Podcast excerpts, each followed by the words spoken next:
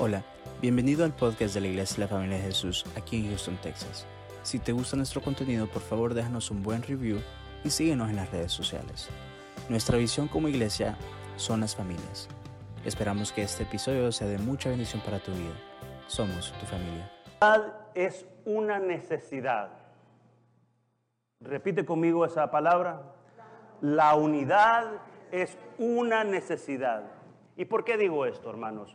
Porque en estos tiempos que han sido muy difíciles, a los cuales muchos de nosotros quizás podríamos decir que el futuro es incierto.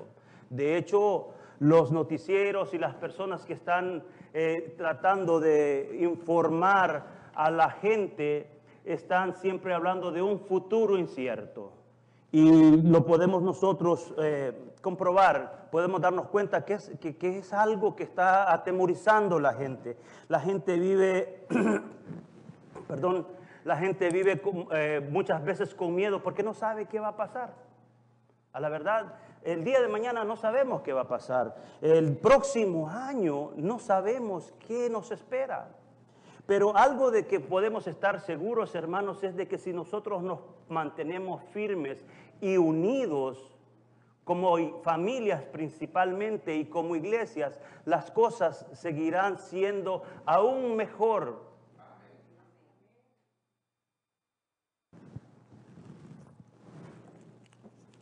Digo que el mundo ha estado sufriendo en los últimos dos años a esto que nosotros le llamamos el virus, y no lo podemos negar, es algo que, ha pasado. Hemos visto eh, a nuestro alrededor, hemos perdido quizás amigos, familiares en todo este tiempo, en estos dos años que han pasado, y no podemos ignorar eso, hermanos. Tenemos que ser nosotros personas que eh, entendamos el tiempo que estamos viviendo.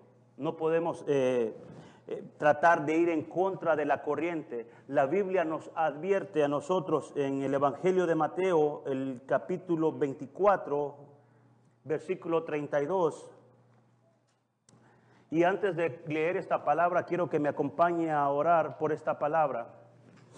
Le pido que incline su rostro, Señor, en el nombre de Jesús. Venimos delante de ti. Primeramente, Señor, bendiciendo y exaltando tu nombre, Señor reconociendo que tú eres el Señor de toda la creación y de todo el universo, Señor. Nosotros solamente somos tus siervos y somos tu congregación acá en Houston, Texas, Señor. Te ruego, Señor, que bendigas mis labios y bendigas la vida de mis hermanos que nos encontramos en esta mañana, Señor, en el nombre de Jesús, Señor. Te ruego por la unidad de nuestras familias y te ruego por la unidad de nuestras iglesias. En el nombre poderoso de Cristo Jesús te doy gracias. Amén y amén. El Evangelio de Mateo, el capítulo 24, dice, el versículo 32, dice, de la higuera aprended la parábola. Dice, cuando su rama está tierna y brotan las hojas, sabéis que el verano está cerca. Y como dije al principio, los tiempos que nosotros estamos viviendo son tiempos muy complicados, muy difíciles. Esta semana veía una notificación que me llegaba que apareció un nuevo virus, que, o del virus ha salido y ha tenido muchas mutaciones, que le pusieron otro nombre que no lo quiero mencionar, pero que está ahí, que es como una flecha más que está lanzando a las familias para infundir miedo, para infundir eh, ese temor y querer detener la obra del Señor, para querer detener también especialmente la obra de la iglesia. Y la iglesia debe de mantenerse siempre firme mirando a Cristo, como leíamos o como nos compartían los hermanos ahora en la Santa Cena, que la sangre de Cristo tiene poder y que por esa sangre nosotros somos sanados y tenemos que siempre mantener esa convicción, amados hermanos, que cuando nos sentamos, sintamos enfermos, como dice la palabra del Señor, que nos impongamos manos por los enfermos para que el Señor los sane. Nosotros no somos los que los vamos a sanar, sino que el Señor va a sanar a los enfermos.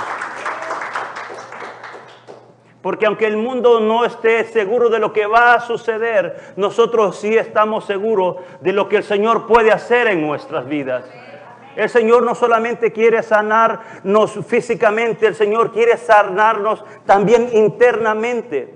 Porque todo este tiempo que el mundo y las iglesias han vivido, amados hermanos, han sido golpe tras golpe ha sido golpe tras golpe y como podría decir, o como dije el otro día, es como que la esperanza está siendo atacada, como que la esperanza del, del humano y la esperanza de la iglesia es siempre atacada para detener el camino que el Señor nos ha encomendado, pero no va a poder. Porque mientras la iglesia entienda que tenemos que permanecer siempre en sus caminos y mientras la iglesia se mantenga firme, el reino de Dios se seguirá extendiendo. Amén. Tenemos que prepararnos, tenemos que entender, como dije en este tiempo. Y esto no es que yo quiera infundir miedo y no es que yo quiera ponerle pánico a la gente. No, hermanos, al contrario, lo que yo quiero es que tengamos confianza en el Señor. Que aunque el próximo año y los años venideros aparezcan pestes, aparezcan plagas, la palabra del Señor dice que su vara y su callado estará con nosotros y nos va a infundir aliento. Eso nos dice también, iglesia, de que van a ser tiempos muy complicados. Pero tenemos que prepararnos. Primeramente, amados hermanos, tenemos que prepararnos en nuestras casas, tenemos que preparar nuestras familias, tenemos que preparar nuestras iglesias con alimento, tenemos que preparar, llenar nuestro, nuestro granero con comida. Esto me recuerda también cuando José fue llamado a dirigir una gran nación. Si recordamos la vida de José, el hijo de Jacob, él, tuvo una gran misión, pero para que José pudiera llegar a tener este entendimiento, amados hermanos, tuvo que vivir un proceso, un proceso que muchas veces nosotros olvidamos. Cuando nosotros vemos el éxito que tuvo José para poder abastecer toda la ciudad de Egipto y no solo la ciudad de Egipto o, esta nación de Egipto, sino que abasteció su pueblo, porque para eso el Señor lo había preparado en, en la escuela del sufrimiento, para eso el Señor lo había preparado en la escuela del dolor. Y es muy importante, amados hermanos, que a pesar de que como iglesia hemos sufrido y hemos soportado a este tiempo, el Señor nos está preparando para que podamos abastecer no solamente a los nuestros, sino que también a los que vendrán. Discernir los tiempos es una tarea de cada uno de nosotros. Discernir el tiempo en que nosotros estamos viviendo es la tarea de la iglesia, pero también es la, la tarea de cada padre, de cada esposo, de cada esposa. Porque lo que el enemigo ha intentado hacer es querer dividir su familia. Lo que el enemigo ha querido hacer es dividir las naciones. ¿eh? Lo que el enemigo ha querido hacer es dividir, dividir, dividir, dividir, dividir. ¿Y sabe qué? En el Señor nosotros aprendemos esas fórmulas también. Pero nosotros multiplicamos. Amén. ¿Por qué le digo que nosotros multiplicamos? Porque la máxima autoridad de la multiplicación lo hizo muchas veces. Jesús multiplicó los panes y los peces, ¿se le olvida? Y así como lo hizo, lo hizo Jesús en aquel tiempo, así lo puede hacer ahora. El Señor quiere que nosotros nos preparemos, pero tenemos que ser diligentes, tenemos que ser, eh, eh, eh, vamos a decirlo, tenemos que ser más inteligentes que el mundo. Y hermanos míos, guarden comida en sus casas física, pero sobre todo mantengan la palabra del Señor, porque este es el alimento que no debe faltar en cada familia. Este es el alimento que no debe faltar en su casa.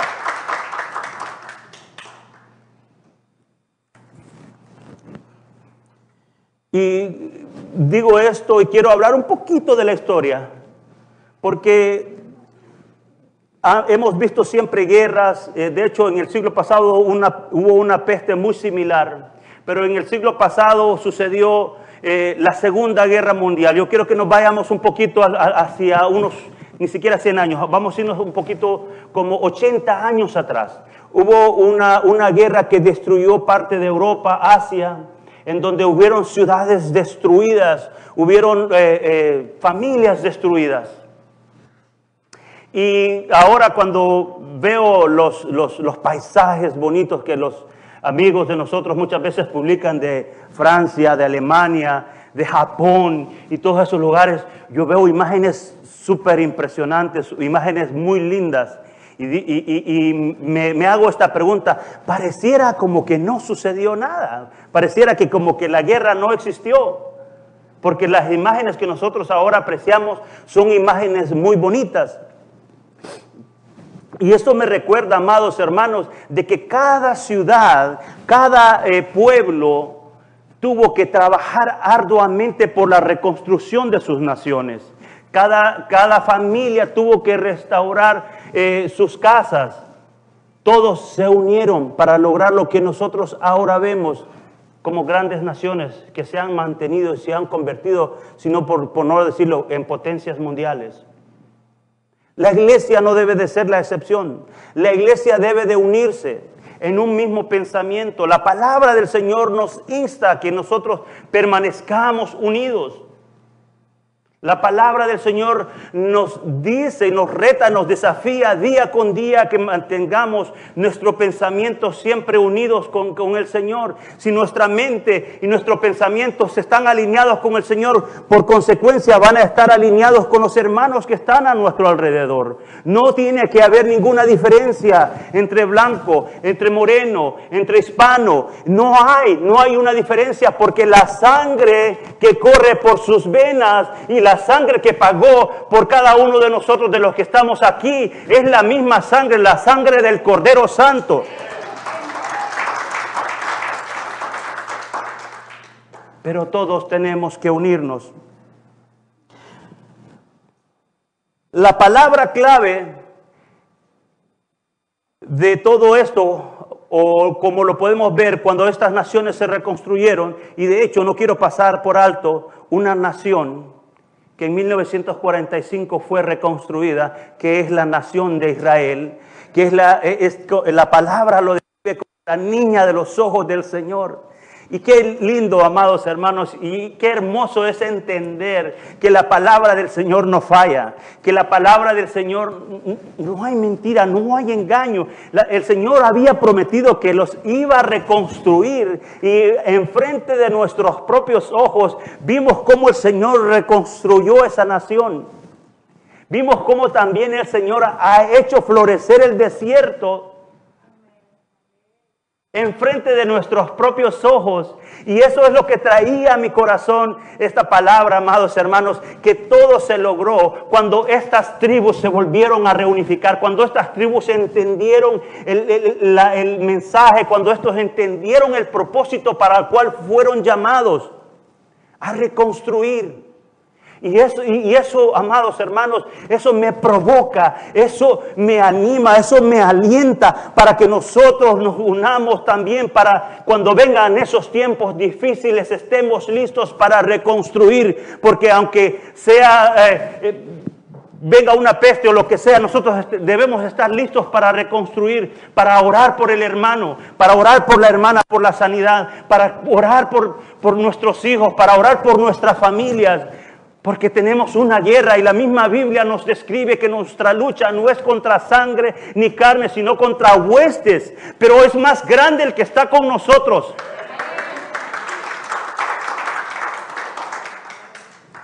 La palabra unidad genera poder y bendición. pero la palabra unidad tiene un enemigo natural que nosotros tenemos que entender. División. Y la división es como un cáncer que destruye el cuerpo, que destruye familias, destruye países, destruye potencias. La división. Y ruego al Señor para que nuestra mente se mantenga siempre mirando al invisible, para que nosotros estemos unidos. ¿Y por qué yo le, digo esto, amados hermanos? Porque el Señor nos dio un ejemplo de unidad. Quiero que me acompañe a la palabra en Lucas 11, 17. Y solamente vamos a leer la parte B de este versículo. Dice su palabra dice, todo reino dividido contra sí mismo es, y una casa dividida contra sí misma cae. Y este, esta parte de la escritura habla cuando el Señor saca un demonio o el demonio que hacía que una persona estuviera muda y empiezan los fariseos a decir, este por Belzebut saca a los demonios. Y les dice el Señor, ¿cómo es posible? El demonio o Satanás no se ataca a sí mismo. Y es algo que el, el, enemigo lo ha entendido muy perfectamente bien. Cuando el enemigo ataca a tu familia, no creas que lo hace un solo, porque empieza y manda a la depresión, manda a, a la desconfianza y empieza a atacar porque son muchos los que atacan a la familia para destruirla. Y el Señor les dice, un reino dividido no puede, no prevalece. Y de la misma manera, una iglesia dividida no va para ningún lado. Una familia dividida, y esto es algo que que, ha traído el Señor muy inquietante es porque una familia dividida tampoco progresa. Pero ¿qué es una familia dividida? Yo le voy a decir esto. Una familia dividida es cuando un hombre tiene una forma de pensar y la mujer tiene otra forma de pensar. Van en diferentes direcciones. Tu dinero es tu dinero y tu dinero es tu dinero las finanzas. Yo quiero decirles que en la familia del Señor o lo que el Señor nos enseña es que todo lo que nosotros poseemos no es de una persona, porque dice la palabra que somos una sola carne. Dice la palabra que tenemos que, que mantenernos unidos. Sus finanzas son las finanzas de su esposo y de su esposa no hay división. No hay división, no hay diferencia. Porque le aseguro que si uno cae, la palabra dice que el otro lo levanta, porque deben de estar unidos. Pero si hay división, hermanos, ¿qué es lo que sucede después? Hay divorcio. Sí, porque no se pueden entender. Por eso también la palabra dice que no nos unamos a yugo desigual. ¿Por qué? Porque no hay entendimiento, porque no hay coordinación en la casa.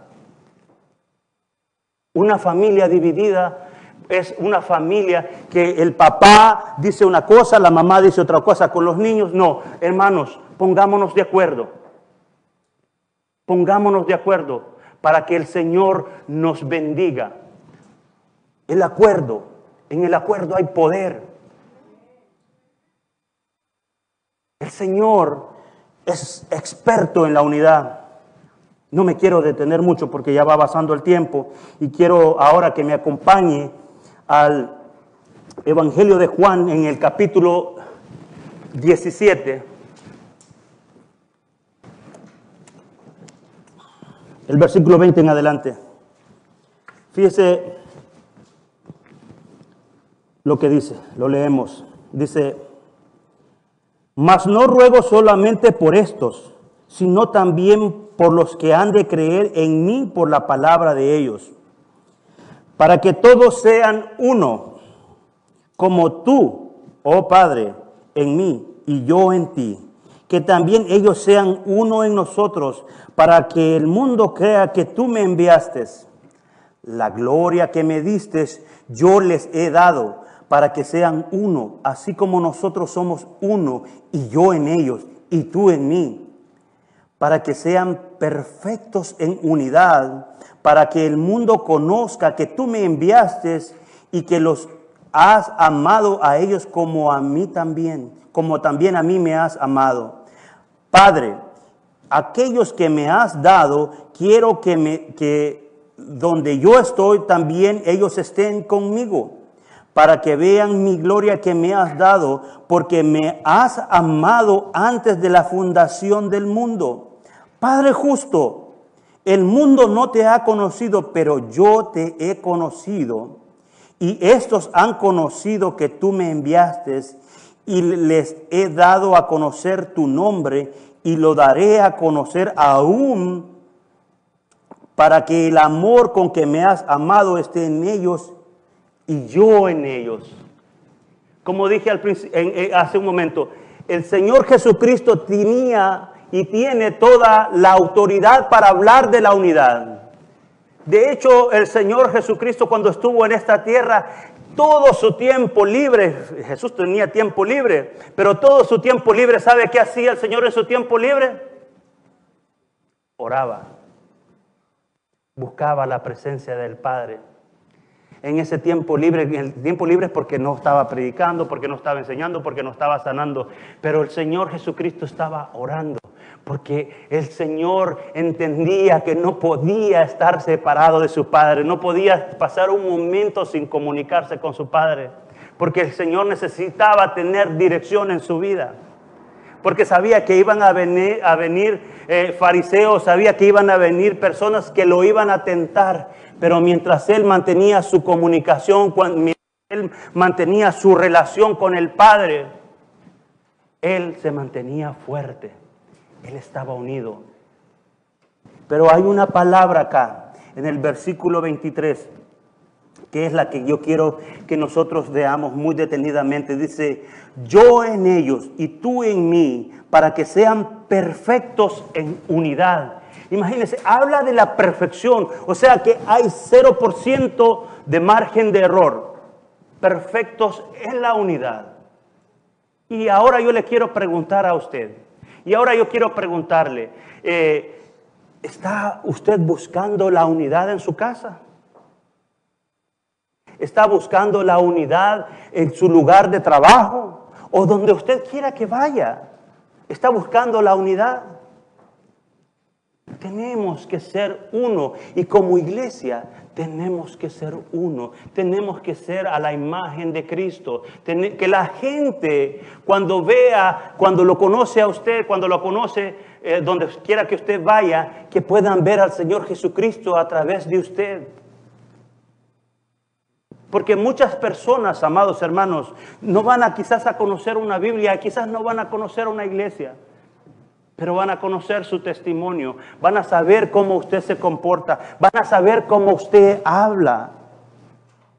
Y eso vale mucho más, hermanos. Eso es mucho más importante de cualquier cosa que nosotros podemos decir, porque la vida de un cristiano debe de fundarse o debe de, la gente tiene que verla por las cosas que nosotros hacemos, no por lo que decimos porque la fe sin obras es una fe vana. Y la unidad, amados, es algo que nosotros no podemos pasar por desapercibido.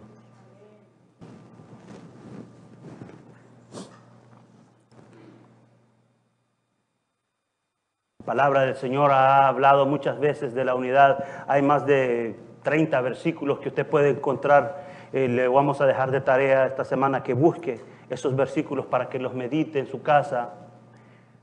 ¿Qué habla el Señor de la unidad? ¿Por qué el Señor está tan interesado de que Él hablar sobre la unidad? Yo quiero hablar eh, de unos cuantos, porque como iglesia nosotros tenemos que entender. Quiero que me acompañe al Salmo 133, versículo 1.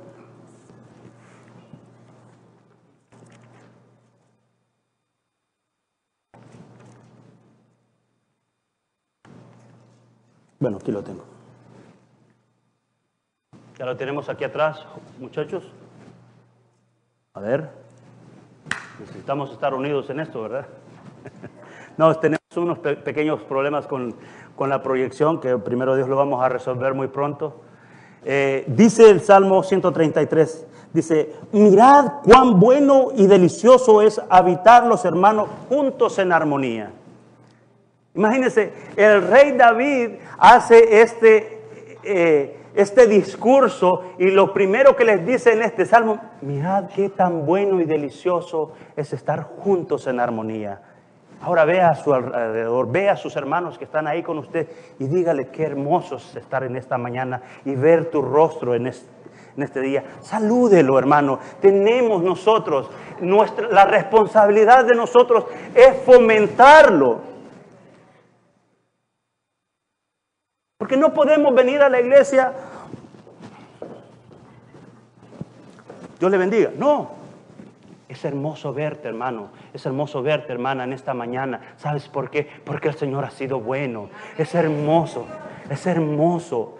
Es hermoso entender que la palabra del Señor busca hacernos uno, porque cuando nosotros nos vayamos al cielo, vamos a estar todos juntos. Allá no va a haber este ni el otro, va a estar el otro por aquí, el otro por allá. Vamos a estar todos juntos alabando al Rey de Reyes y Señor de Señores.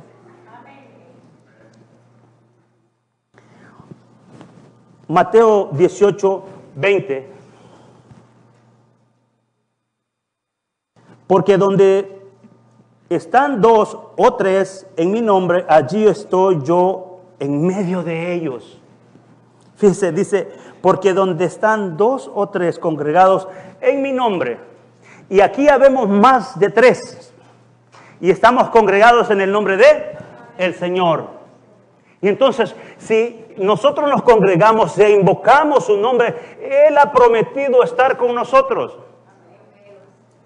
Él ha prometido estar en medio de nosotros. Y aquí yo le voy a decir, nosotros no estamos solos. ¿Sabe algo muy importante, amado hermano y hermana? Dice también que su espíritu, su Espíritu Santo, está en medio de nosotros. Pero yo quiero decirle algo más. El Espíritu Santo no solamente quiere estar en medio de nosotros, el Espíritu Santo quiere estar dentro de nosotros. El Espíritu Santo quiere estar dentro de ti. ¿Sabes para qué? Para darte la fortaleza, para darte la seguridad, para dar para ayudarte a caminar en estos tiempos inciertos que vendrán, pero yo te aseguro, amado hermano, que si el Espíritu Santo guía tu vida, el Espíritu Santo guarda tu camino, no te va a suceder nada. Nosotros nos reunimos en el nombre de Jesucristo, el Rey de Reyes y Señor de Señores. En Hechos 2.46 dice, y perseverando unánimes cada día en el templo y partiendo el pan en las casas, comían juntos con alegría y sencillez de corazón con alegría y sencillez de corazón. Eso nos, nos dice nosotros, hermanos, que nosotros dentro de la iglesia tenemos que congregarnos siempre. Los miércoles, los viernes a las nueve y, y- media. Bueno, el 19 tenemos, tenemos, el 17 tenemos la última fiesta de Isha. Digo, sí tenemos, ¿verdad? Con los varones. Venga, aprendamos. Todos estamos aprendiendo, pero no vamos a aprender si cada quien está regado por todas partes. Tenemos que unirnos con los jóvenes. A veces me siento joven, un poco. Pero tenemos que hacerlo, hermano. Nuestros jóvenes son esa generación que el Señor quiere preparar. Pero tenemos que ser responsables, tenemos que prepararnos y prepararlos a ellos y advertirles los peligros de los cuales podrán ellos pasar en, en las décadas venideras. Pero todo se va a lograr si te unas tú en tu familia, en tu casa y sobre todo en tu iglesia. Romanos capítulo 12, versículo 16. Este tengo una nota especial. Dice, unánimes entre vosotros, no altivos, sino asociándoos con los humildes, no seáis sabios en vuestra propia opinión. Y yo puse una nota, me la dediqué. Y yo no sé si usted se la quiere dedicar también a usted, pero yo sí me dedico a esta palabra, porque Creo que el Señor nos habla a nosotros día con día a través de su palabra, pero dice en esta pequeña nota que puse, no altivos, comenzando con el pastor que está predicando en esta mañana, no altivos, amados hermanos. Mientras nosotros entendamos que nosotros no somos más que nadie, mientras nosotros entendamos que somos simplemente los siervos del Señor y que estamos a la disposición de Él, Vamos a permanecer en unidad, porque sabe, cuando yo me siento que estoy al mismo nivel de todos, me puedo unir. Cuando yo estoy al nivel de todos mis hermanos, podemos estar siempre conviviendo juntos. ¿Sabe por qué? Porque la unidad tiene un efecto. La unidad, el efecto de la unidad es el amor. Y ser eh, eh, entender que no debemos ser altivos y como dije, esto, esto es para mí especialmente, no debo ser altivo, debo de congregarme y ver a todos mis hermanos como Dios me ve a mí. ¿Y sabe cómo Dios me ve a mí? Me ve como alguien que recogió, que me limpió con su sangre, que me dio vida eterna.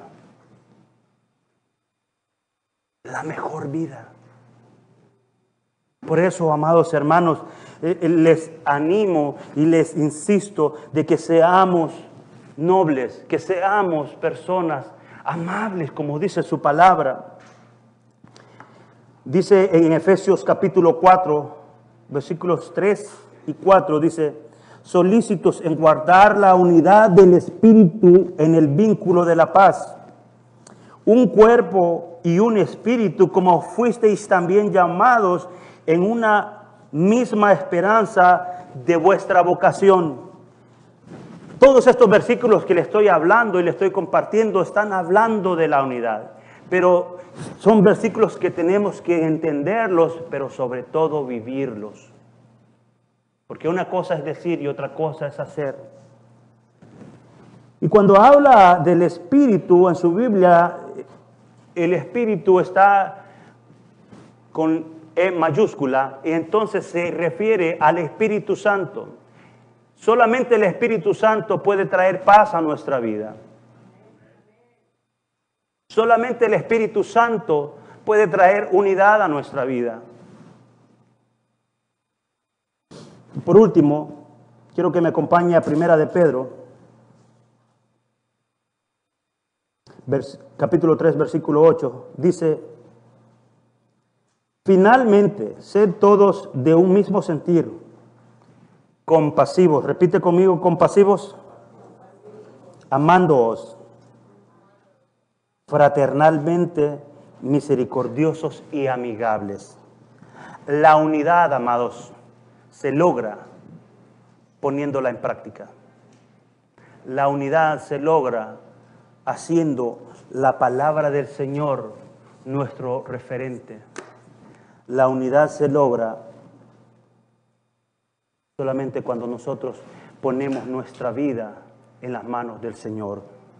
Yo quiero darle dos beneficios en esta mañana que los podemos meditar en, esta semana. Eh, uno de los beneficios de la unidad en las familias es que las familias son más fuertes y son bendecidas por Dios. Son más fuertes y son bendecidas por Dios. Yo quiero preguntarle, ¿usted quiere tener una vida, una familia bendecida? Únase con su esposo, con su esposa en Cristo. Él es la única respuesta. Y la segunda es el segundo beneficio de los beneficios, perdón, el segundo beneficio de la unidad es que las iglesias también se vuelven, se vuelven fuertes, pero sobre todo tienen el respaldo de Dios. Una iglesia unida tiene el respaldo de Dios. Tú eres la iglesia. Nosotros somos el templo. Dice la palabra, somos el templo del Espíritu Santo. Pero tenemos que entender, amados, de que tenemos que unirnos. Dije al principio que nosotros no sabemos lo que nos espera el siguiente año o en las siguientes décadas. No lo sabemos. Pero si ponemos nosotros, empezamos a prepararnos en nuestras casas, como dije, con alimentos, alimentos físicos, estoy hablando de que usted tenga su, su, su almacén donde usted guarda la comida, guarde comida, guarde comida, guárdela. Pero lo más importante es la palabra del Señor que no falte en su casa. Todos estamos llamados, todos estamos llamados a la unidad. Si usted no piensa de esta manera, tengo buenas noticias.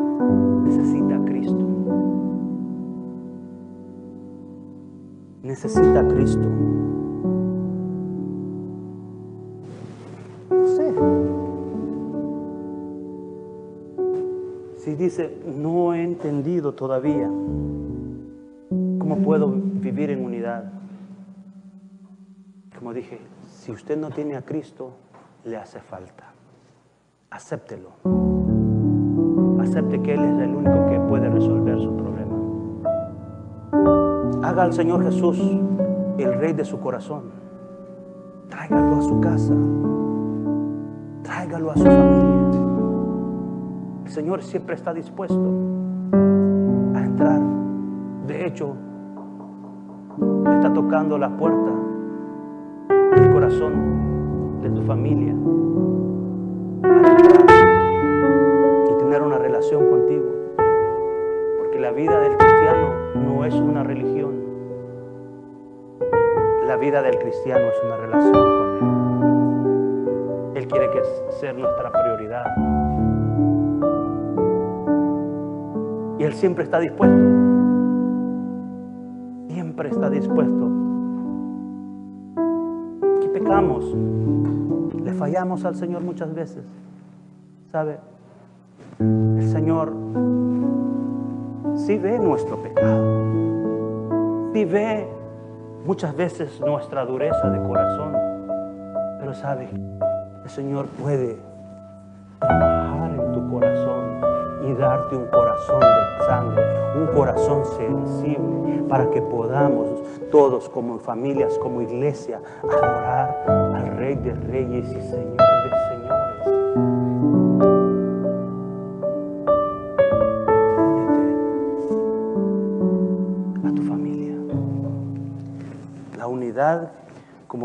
Dije de este tema, es una necesidad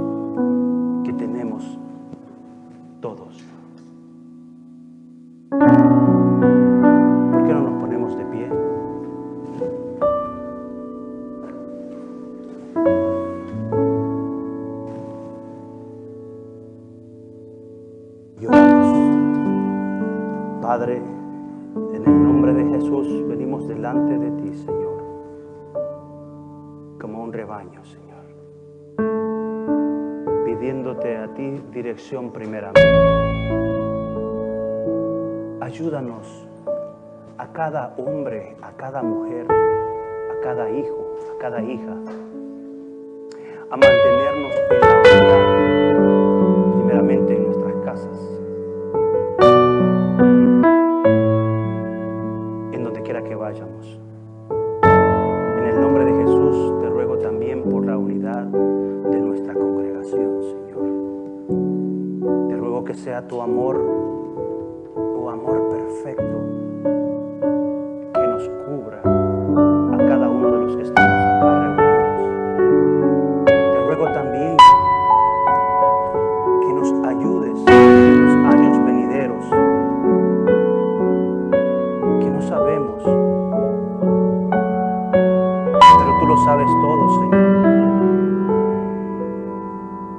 Ayuda a cada familia a que no le falte el pan en su mesa.